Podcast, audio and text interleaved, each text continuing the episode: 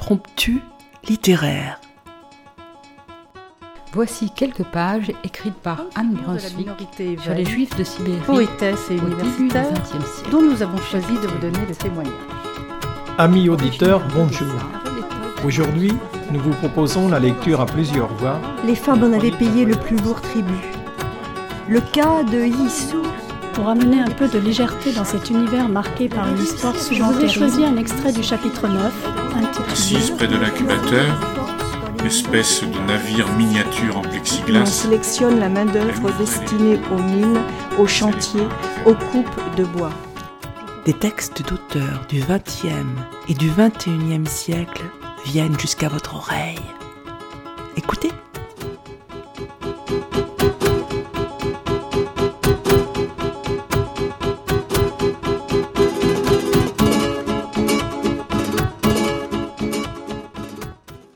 Amis auditeurs, bonjour. Aujourd'hui, nous avons le plaisir de vous faire partager un petit texte de Françoise Moreau qui nous a séduits. Des gourmandises sur l'étagère. C'est le titre du petit livre de cet auteur qui vit en Loire-Atlantique. Il est paru en 2002 aux éditions de l'Escarbille.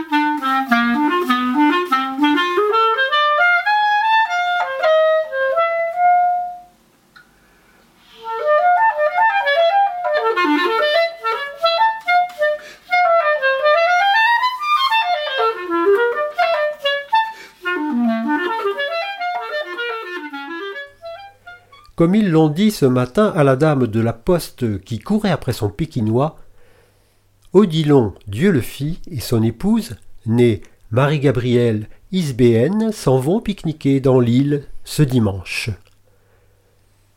La dame a répondu qu'ils avaient bien raison et qu'il faut toujours courtiser les premiers beaux jours de mai. Odilon repose sur son flanc droit, la tête sur son coude, immobile, massif, il pèse sur la terre comme les bêtes lourdes au bord des marigots. Sa veste de tergale déboutonnée, son ventre avantageux déborde dans les pâquerettes et le plantain. Une colonie de fourmis a entrepris l'ascension de son arrière-train et se décourage bien avant le point culminant de la hanche et la descente sur les promesses alléchantes des assiettes. Marie-Gabrielle repose sur le flanc gauche. Ses chairs exubérantes, vaguement contenues dans une robe de satin coquelicot. Les deux corps imposants ouvrent un angle gourmand sur la nappe blanche. Deux paniers d'osier la tiennent tranquille sur l'herbe, gueule ouverte sur une abondance de victuailles. Petit pâté en croûte encore chaud, saucisson à la noisette, pintade dorée la peau croustillante tendue sur les filets blancs où s'enfoncent les mignons doigts courts de Marie-Gabrielle, gâteau au chocolat sous un glaçage impeccable et un petit bol de crème fouettée. Après quoi, on a descendu au frais dans la berge de la rivière la dernière bouteille à moitié vide de muscadet. Marie-Gabrielle se retourne. Les colonnes de ses cuisses ondulent sous le tissu rouge et des vagues pulpeuses roulent sous la peau de sa gorge. Les perles de son collier tremblent alors comme des cubes de gelée translucides.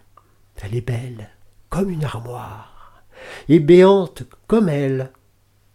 Toutes les nourritures terrestres parviennent mal à combler ce creux dans son ventre qu'elle remplit obstinément et tous les jours, pour ne pas devenir un arbre creux comme on en trouve plusieurs dans l'île, entre canal et rivière. Odilon le sait.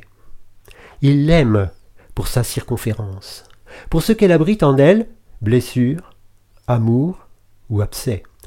Il l'aime en entier, en détail aussi. Depuis le visage, sans aucun angle saillant, peint comme la porcelaine des poupées orientales autour de la bouche pas plus grosse qu'une cerise et aussi appétissante. Jusqu'aux pieds, enfermés dans des escarpins rouges. Il a des chausses et la chair délivrée garde des boursouflures attendrissantes de brioches levées. Les orteils nus frétillent sous la langue du vent. Et lui dit Le dimanche, il faut se mettre à l'aise. Lui-même desserre sa cravate, sa ceinture. Ses joues se détendent et même le trait noir de ses sourcils. Son estomac s'arrondit encore entre ses bretelles. Tu as trop mangé, Odilon. La peau de la pintade, c'est gras. Qu'est-ce que tu racontes? J'ai mangé comme un dimanche.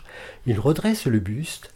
Sous la fine moustache, sa bouche s'en trouve en haut. Il réussit avec satisfaction un rot parfaitement rond. Tu as peut-être raison. Je n'aurais pas dû reprendre de la laitue. Tu vois, je te disais, c'est trop. La main d'Odilon est retombée dans les fleurs incarnates des trèfles, grasses comme une oie de Noël. Et l'œil de la petite émeraude verte sur l'annulaire s'allume dans le soleil. Maintenant, il ne peut plus l'enlever. C'est ainsi que les choses doivent être. C'est ainsi qu'elle était déjà au doigt de son père. Plus tard, quand la maladie est venue, la bague a glissé, est tombée dans les draps. Sa mère a fermé les yeux du mort et enfilé la bague au doigt d'Odilon. L'émeraude est maintenant bien enchâssée. Et Odilon est tranquille. Il n'a nul fils qui attende que la bague lui tombe du doigt. Un petit vent, jeune et nerveux, jappe autour d'eux dans l'île. Tiède et fou, il batifole jusqu'à l'eau, brasse des libellules dans la lumière, peigne le canal en larges crans irisés. Il secoue l'ombre sous les arbres, les tire et puis l'écrase. Il embrouille les parfums, décoiffe les pommiers, tire les pétales des aubépines, revient à la nappe, coup de langue sur les visages, les bras, les jambes. Marie-Gabrielle et Odilon ne bougent pas. Lourds comme des serres-livres qui tiendraient entre leurs deux têtes l'histoire du monde. Brusquement, le vent d'étale, coupe à travers champs, trouve une automobile sur la route, élégante, blanche, rapide. Il se prend à courir autour. La femme qui conduit l'auto, au toit ouvert, est jeune et mince. Elle conduit vite, le vent lui tire les cheveux, il plaque son vêtement sur sa poitrine plate. Il suit, avec des pattes d'insecte, la ligne presque coupante de son nez, de ses pommettes, de son menton. Et il fait l'écharpe autour de son cou. La jeune femme aime ça, la caresse de l'air sur son visage, ses bras, comme une gaze légère. Plus que tout au monde, elle aime la légèreté. Un homme brun est assis auprès d'elle, c'est un homme jeune, à la chemise blanche ouverte sur un torse glabre. Le vent le sait, il ne parle pas. La radio grignote l'après-midi. D'une coquetterie d'ailes, un papillon bleu ramène le vent à la rivière. Ils font trois fois le tour d'un pêcheur arrimé à la rive depuis l'aube, sautent dans l'île, batifolent sur la nappe et les paniers clos. Dans le principe de digestion béate, la vigilance de Marie-Gabrielle et d'Odilon s'allège repu, il laisse affluer, refluer des images sur le dimanche de mai. Autrefois, dans l'angle ouvert du pré, il y avait une petite fille sous les pommiers. Ne t'approche pas de l'eau, Berthe, mon pigeon. Une mignarde toute ronde dont on croquait les joues dix fois le jour. Sa robe blanche à smock accrochait les herbes et ses chaussettes glissaient sur ses mollets. Ses très petits yeux noirs, enchâssés dans le haut de ses joues, riaient beaucoup, et fatiguée de jouer, elle disait J'ai faim L'été suivant, sa robe passait un peu plus haut au-dessus des boutons d'or, les tiges des graminées butinant ses cuisses, chatouillant ses creux poplités. Elle s'asseyait sur son ballon et enfonçait son nez dans des tartines de fraises, de sucre, de crème. Et l'année suivante encore la même enfant dans l'île, toujours plus grande, toujours aussi ronde, avec des tartines plus grosses dans chaque main, entre le canal et la rivière. Fais attention, Berthe, mon pigeon. Tu veux ton goûter? Quatorze étés environ de pique-nique dans l'île, avant que tout bascule.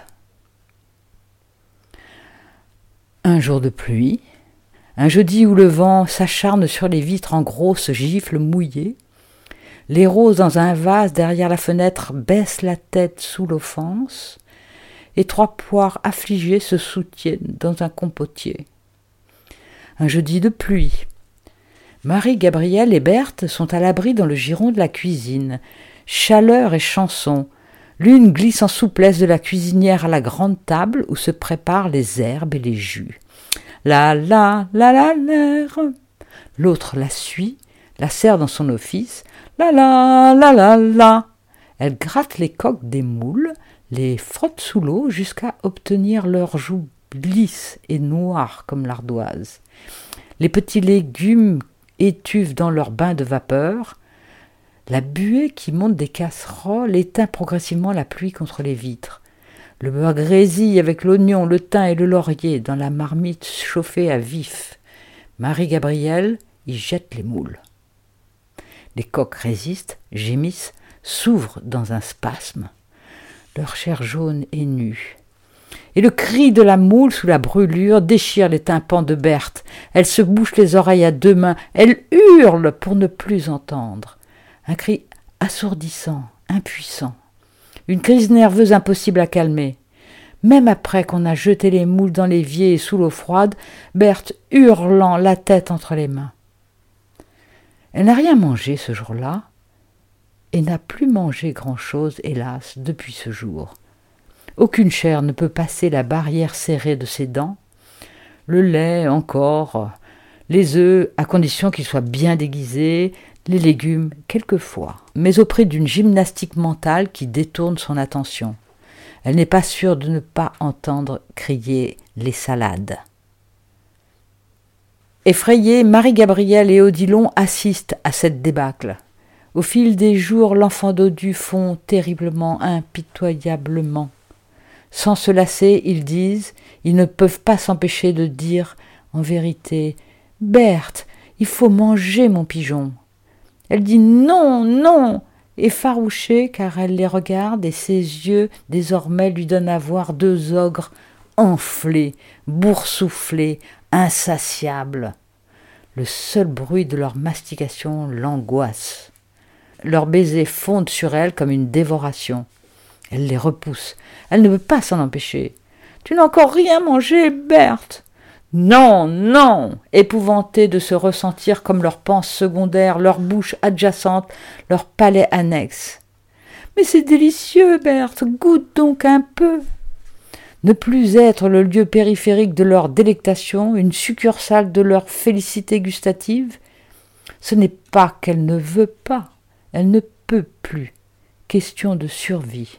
Voilà. Eux la contemplent et pleureraient.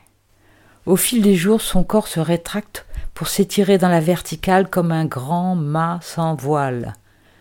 Ils regardent sans rien pouvoir le volume de leur joie, de leur amour, se rétrécir dans l'espace. Ils n'osent plus resserrer leurs bras sur elle, imaginant ses os se briser comme des allumettes de cristal. Ses yeux d'oiseau, les deux perles vives minuscules, s'agrandissent démesurément aux dépens du visage qui s'affûte en couteau. La bouche demeure comme une habitude rouge et bien charnue, mais elle s'ouvre sur des paroles qu'ils ne reconnaissent pas, qui ne sont plus celles de l'enfance, si bien emboîtées dans les leurs avec le liant de la tendresse. Berthe, mon pigeon, oui, maman mignonne. Ces paroles coupent, tranchent. Dans leur affolement, ils multiplient les mots qui attachent, collent, nouent, Amar. Dans la maison, les couloirs s'étrécissent, et il redoute de s'y rencontrer. Il la voit si mince, toujours plus mince, toujours prête à s'évanouir de leur vie. il commence à avoir de gros coups de patte maladroits. Elle les voit si lourds, si énormes, si insatiables, bien prêts, si elle n'y prend garde, à la dévorer. Elle commence de s'esquiver, de leur glisser entre les doigts. Ils en sont là tous les trois. Leurs méchantes paroles et les sucrés font un pauvre vinaigre. Et le jour où la porte s'ouvre sur un départ définitif, on ne sait plus qui l'a poussé.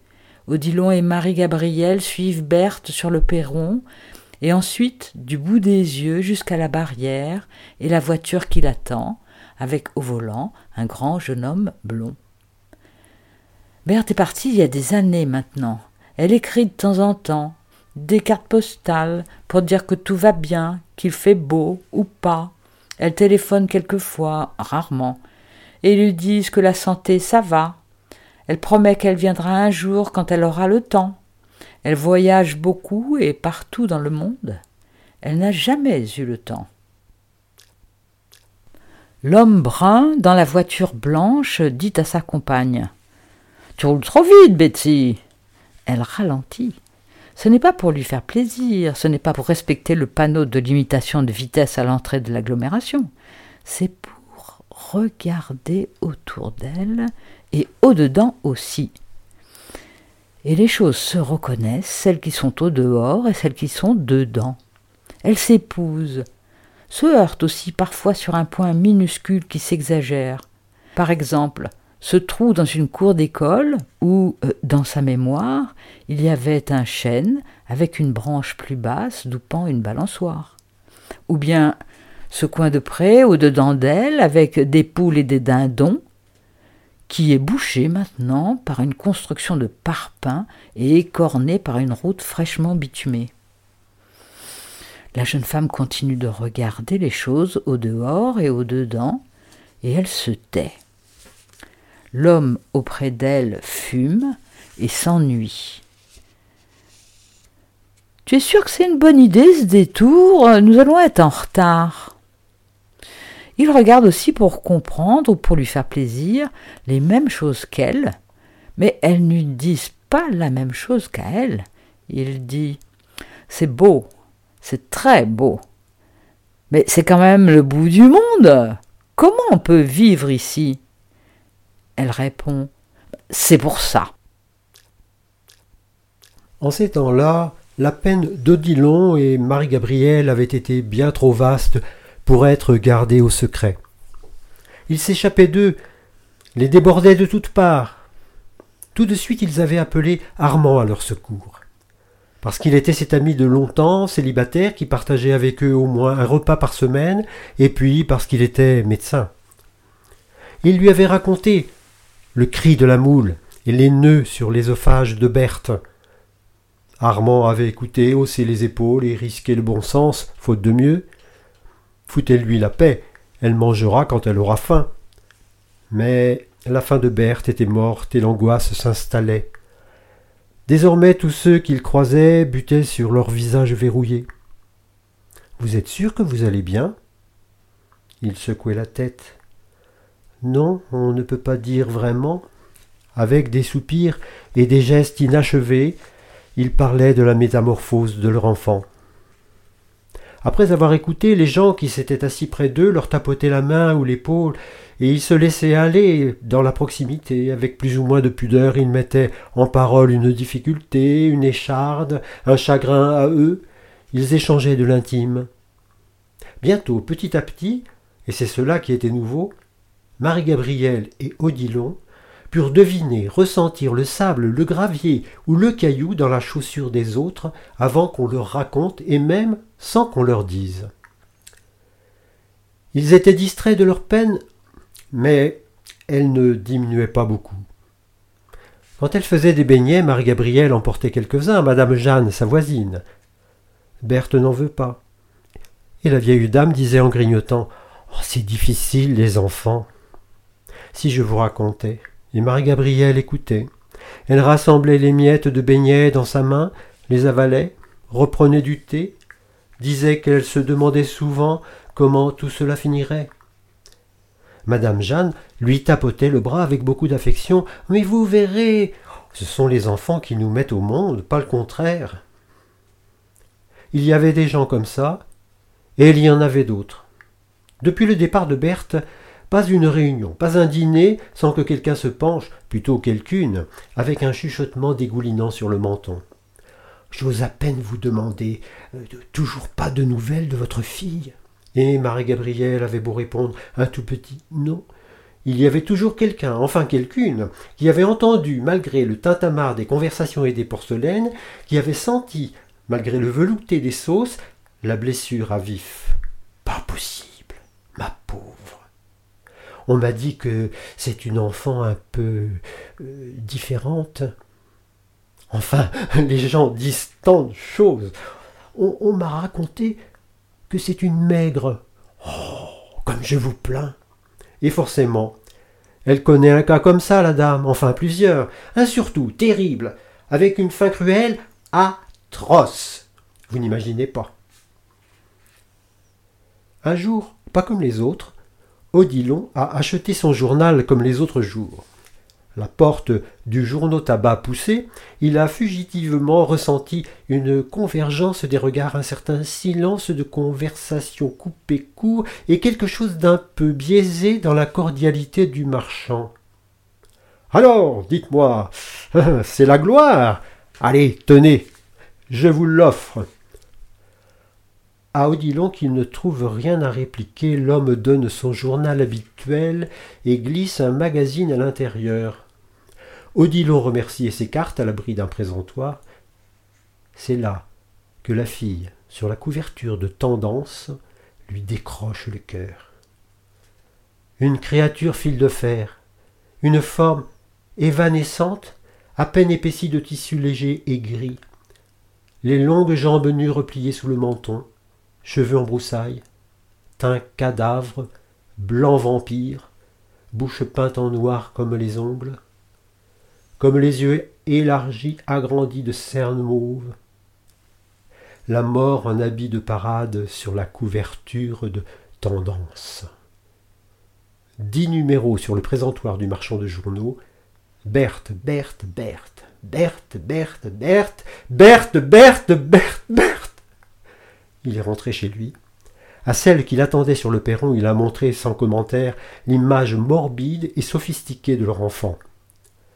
Ce jour-là, Marie-Gabrielle Isbéenne et Odilon Dieu le fit, si beaux et si ronds, se sont assis côte à côte sur les marches et ils ont pleuré. Toutes les larmes que la douleur connaît sont sorties de leurs yeux sans pouvoir s'arrêter, sans souci de noyer les myosotis du parterre, les coccinelles et les pucerons, leur chagrin insurmontable à traverser le jardin et dévaler les rues, impossible à endiguer, des jours de larmes, le canal a débordé, cet hiver-là, le canal, enflé, boueux, énorme, s'est roulé dans les chemins, les terriers, les jardins et les caves, l'île s'est enfoncée. À Noël, en relevant leurs rideaux sur le jardin noyer, Odilon et Marie-Gabrielle ont trouvé, dans les branches basses et nues d'un noisetier, des petits moules à pâtisserie en croissant, en lune, en étoile. Ils ont souri. Le soleil a écarté les nuages et risqué un bras, puis il s'est étiré dans toutes les directions. Un jour après l'autre, le canal a désenflé jusqu'à retrouver les contours familiers de ses berges. L'île s'est redressée tout poil mouillé. Le vent s'est empressé au séchage. Marie-Gabrielle s'est remise à manger, à manger et à cuisiner. La jeune femme a arrêté son automobile sur le bord de la route, pas bien loin du canal. Pas parce que l'homme le lui a demandé, mais parce qu'elle en a envie. Elle s'appuie contre la portière. Elle est longue et liane, elle se dégourdit les jambes, petits pas glissés, sautillés, grâce de mésange.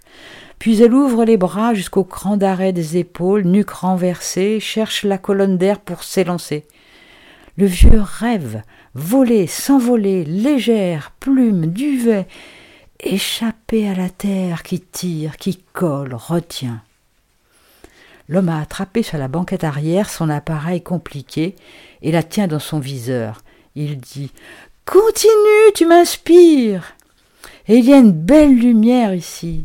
Je pense aux photos pour Créa Smart, plus originales que la Floride et moins chères. Bouge encore pour voir. Elle dit Pas question. Depuis les petits moules à pâtisserie dans les branches nues du noisetier, la vie de Marie-Gabrielle Isbéenne et de son époux Odilon Dieu le fit a bien changé. Le matin, Marie-Gabrielle entre en cuisine. Elle avance sur les dalles rouges et jaunes selon un parcours superstitieux. La lumière la précède, allumant le fourneau, la table à pétrir. Les étagères en bois ciré sont garnies comme une épicerie. Marie-Gabrielle s'assoit, ses deux mains à plat sur le bois de la table, et elle arrête le temps. Une à une, elle lâche ses certitudes, ses répugnances, ses obligations. Elle laisse s'ouvrir le creux au-dedans d'elle. La vie remonte en bulles par les petits canaux libérés. Des odeurs, des couleurs la traversent, des bruits doux, des murmures et des mémoires d'épices.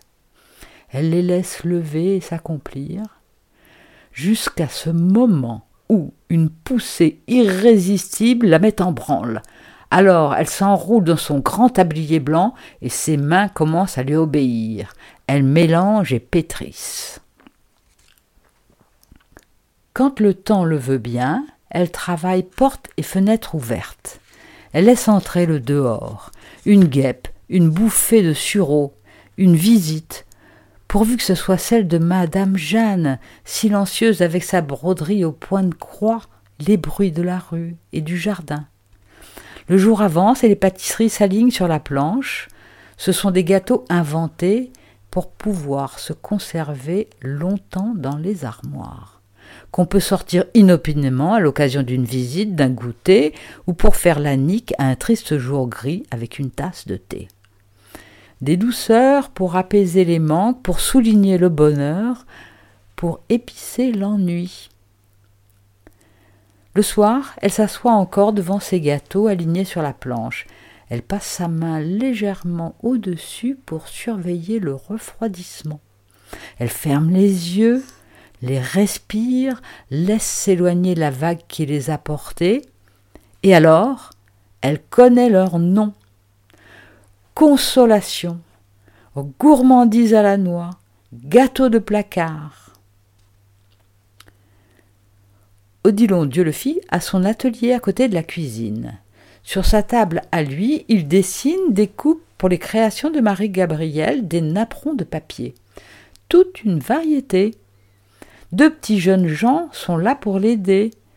Il y a toujours pour eux trois dans une assiette sur la table, un gâteau mal doré ou mal levé, mais délicieux quand même. Et du café, bien sûr. Il confectionne aussi des enveloppes de papier cristal qui laissent imaginer le croustillant, le savoureux, qui donne envie et appétit. Les loustiques apportent leur musique, leurs histoires et leurs chamailles, mais leur opinion souvent.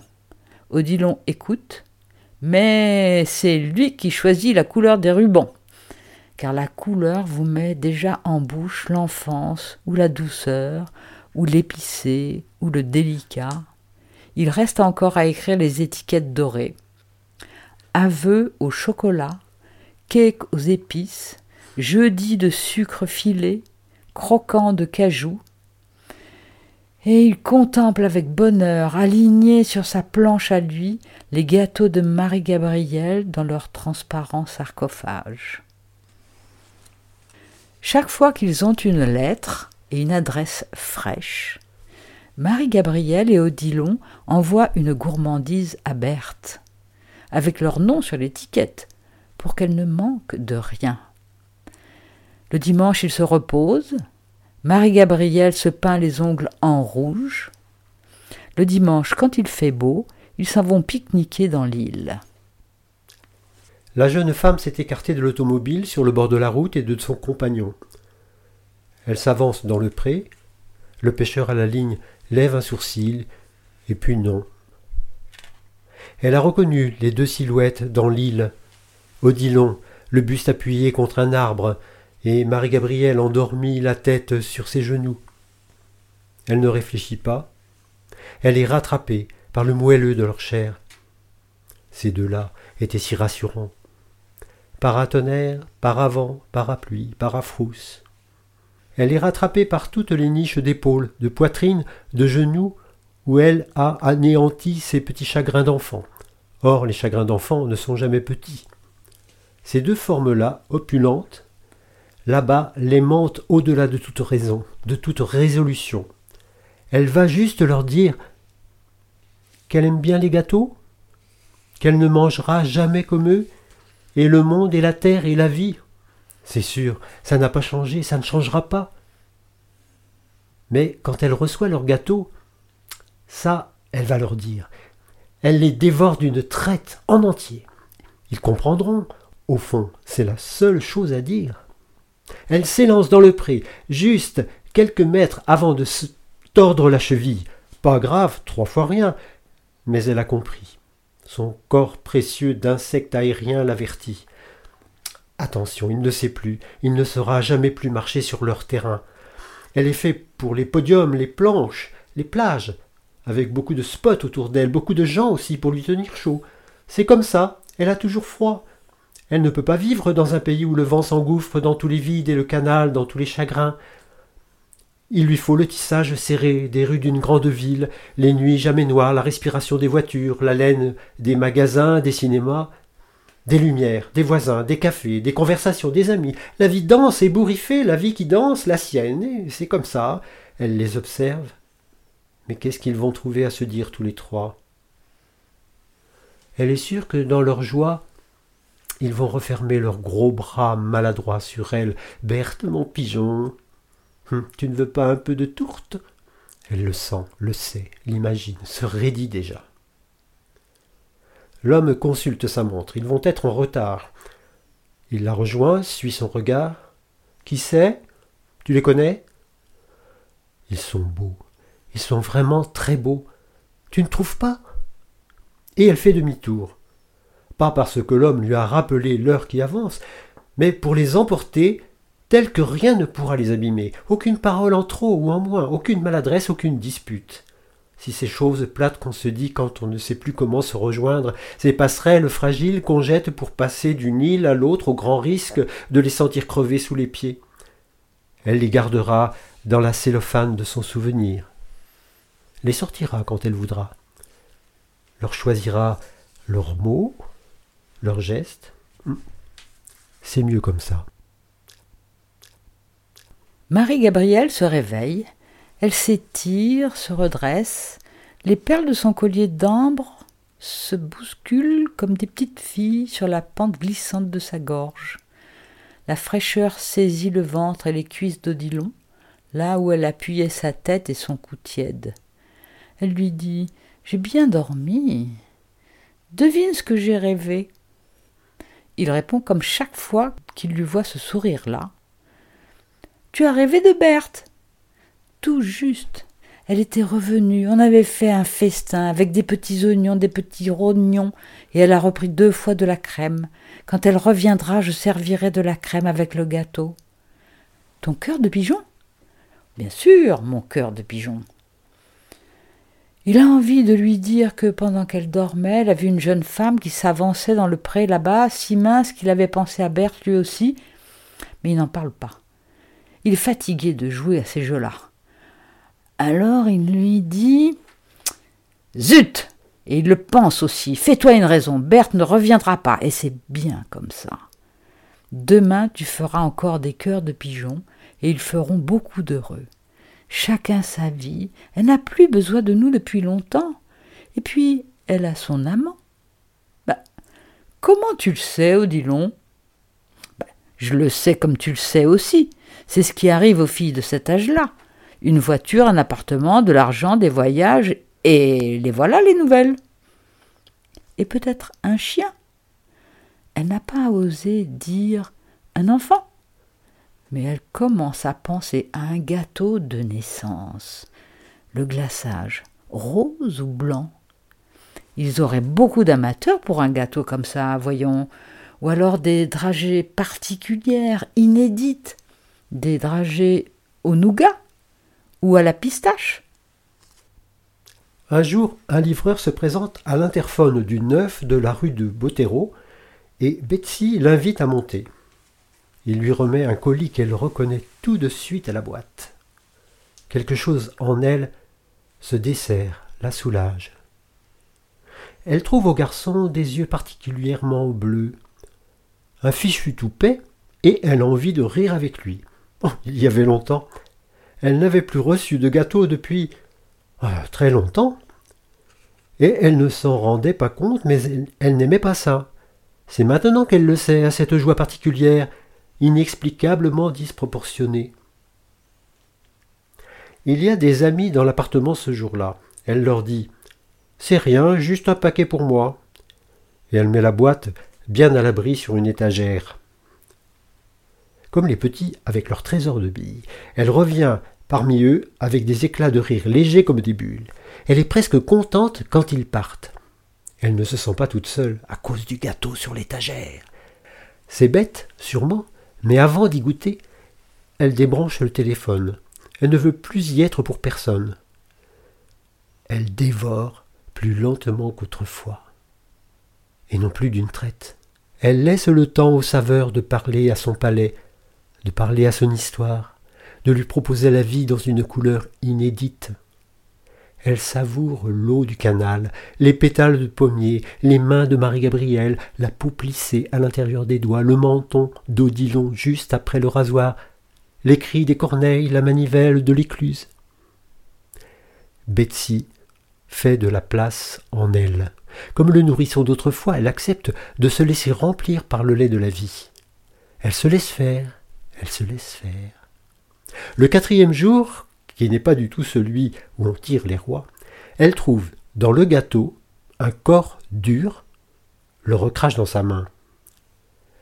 La petite émeraude verte d'Odilon lui fait un clin d'œil. Son cœur décroche. Affolée, elle saute dans sa voiture, roule sans s'arrêter jusqu'au perron d'où elle était partie autrefois. C'est un soir d'été, Odilon Dieulefit et son épouse née Marie-Gabrielle Isbéenne prennent le frais sur la marche, tous leurs gâteaux du jour rangés sur les planches de la cuisine et de l'atelier. Les années passant, ils ont maigri. L'émeraude a tout naturellement quitté le doigt d'Odilon. Les années passant, la chair de Betsy s'est épanouie. Elle met du moelleux entre elle et le monde, ils échangent des civilités avant de gagner, il est si tard, chacun leur chambre. Elle a bien dit qu'elle ne resterait pas plus d'une journée, et ils ont répondu sans se forcer que c'était bien normal. Le lendemain, Marie-Gabrielle sert un petit gâteau très léger, un Betsy cake. D'abord, il parle de la meringue et de la mousse de fraises des bois. Puis, un mot en entraînant un autre, ils inventent de fragiles et aériennes passerelles d'une île à l'autre.